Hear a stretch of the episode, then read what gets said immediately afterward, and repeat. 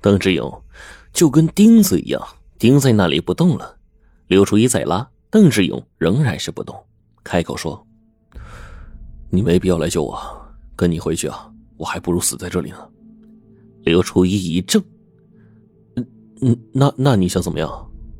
邓志勇冲前方扬了扬下巴：“兄弟，别走，我就跟你走，否则的话。”刘初一冷笑着：“朝哪边走由不得你，你不走也得走。我的任务就是押你回去，快走吧，咱没时间了，我还要赶回去救人呢。”说着，拽着邓志勇就走。邓志勇的眼睛里啊，都喷出了火光了，气冲冲的说：“回去是救人，可是往前走也是救人呐！你们的命是命，我妈的命也是命啊！今天不看到我妈，我不跟你走。”刘初一身子一抖。不再拽邓志勇了，他默默的站了一会儿，冲县城的方向看了一眼，调转的身子说：“好吧，听你的，那咱们快走吧。”邓志勇心里一喜，感激的说：“谢谢刘警官，我熟悉路，你跟着我走，小心躲避上面滚下来的石头啊。”刘初一听出来，他这话是出自真心实意的，心头暖了一下。你也小心一点啊。两个人是牵牵拉拉的，加快步伐，小心翼翼的越过这座小山之后，开始翻越最后的一座高山——巨岩山。巨岩山，山如其名，山上巨石嶙峋，岩石众多。爬上峰顶之后，山下的一切尽收眼底。邓家沟就在山脚下。邓志勇只是往山下看了一眼，立刻脸色煞白。眼泪奔涌而出，刘初一忙顺着他的目光看去，顿时是血液凝固，一颗心如同坠入了冰窖。以前坐落在缓坡之上的白墙红瓦、秀美宁静的小山村消失不见了，满眼都是残垣断壁。邓志勇再也难以抑制悲痛，忍不住哭出声来：“妈！”刘初一拉着邓志勇就往山下跑，两个人跌跌撞撞的冲下山去。邓志勇的眼睛里闪过了一丝敬佩和感动，他看了一眼两个人连接的那副手铐，张张嘴想要说什么，最终却没有说出口。强烈的地震和大范围的山体滑坡将邓家沟这个小山村彻底的摧毁了，大半房屋被淹没在乱石黄泥之中，另外一小半则成了一堆堆的瓦砾。邓志勇找到自己家的位置，冲着瓦砾堆大声的喊着：“妈妈！”没人应声。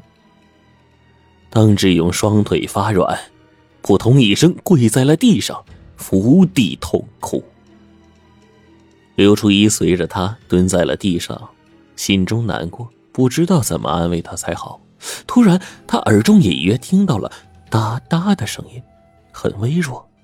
刘初一心头一震，侧耳细听，声音还在继续，是从瓦砾堆下传出来的。他大喜，对着邓志勇说：“你听，下面有人。”邓志勇止住了哭声，凝神听了一会儿，脸上出现了喜色，大声喊：“妈，是是你吗？”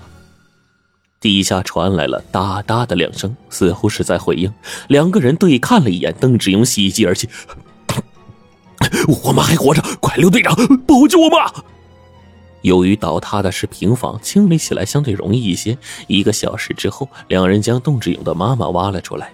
老人被塌下的房梁击中了胸口，受了严重的内伤，已经是气息奄奄了。邓志勇抱住母亲，不住的叫妈妈。老人虚弱的睁开眼，看到儿子，眼睛亮了，露出无限欢喜的神色，喘息着说：“ 谢谢老天。”你没事儿，妈知道你会回来救我的。邓志勇闻听，心中大动啊！母亲还不知道自己被警方追捕的事情，他埋在这地下已经是两天两夜了，无时不刻的挂念着自己，盼望着自己。想到这儿，他是痛悔交加，哭着道：“妈。”我来晚了。母亲摇了摇头，疼爱的看着儿子，目光渐渐的涣散，嘴里喃喃的说：“不，妈能看到你死也。突然，他身子一抖，目光停留在了儿子的右手腕的手铐上，又顺着手铐看到了旁边穿着警服的刘初一。顿时，他呼吸就急促了起来，颤声说：“你、你、你、你这是你犯法了。”邓志勇看了刘初一一眼，羞愧万分，嘴里支吾着，不知道该如何表达。老人狐疑的目光落在了刘初一的脸上。自看到母子节后重逢的感人画面，刘初一就一直精神恍惚，不知道在想些什么。听到母子的这几句对话之后，他心中吃醋着。老人的伤势很重。是强吊着一口气，才顽强的等到儿子回来。此时显然已经到了弥留之际，自己千万不能让老人带着担心和遗憾离开人世。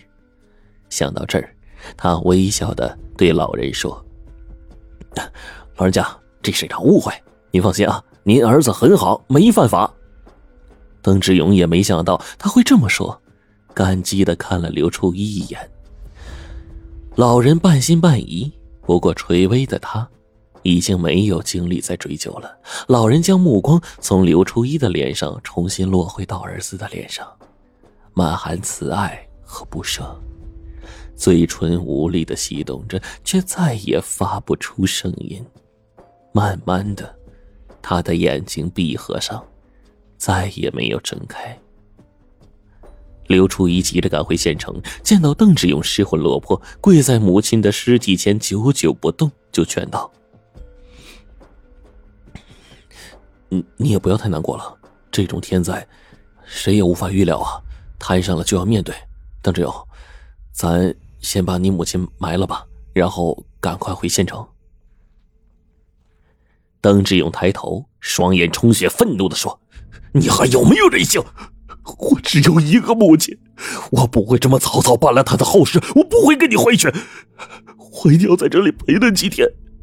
刘初一再也忍不住了，大声的说：“你只有一个母亲，我也不富裕啊！你知不知道我的父母、我的妻子、孩子现在可能被压在废墟之下？你母亲盼着你回来救他，他们此时也可能在废墟下焦急，盼着我回去救他们，因为你，我替他们而不。”哭。说到这儿，刘初一心中难过，泪水夺眶而出，声音哽咽，再也说不下去了。邓志勇呆住了，怔怔的看着刘初一。原来你你的家人也……他抬头说：“刘队长，我听你的，咱们赶快回去吧。”刘初一情绪稍微平静了下来，抹着眼泪说。谢谢，先把你母亲埋了吧。两个人从废墟之中找到了一把铁锹，就在废墟旁挖了一个坑，将老人的遗体埋在了坑中。正在填土呢，脚下又是一阵摇晃，再一次强烈的余震来临。村东的一座陡山发生了滑坡，石流滚滚而下，轰隆隆的响声中夹杂着孩子的惊叫声。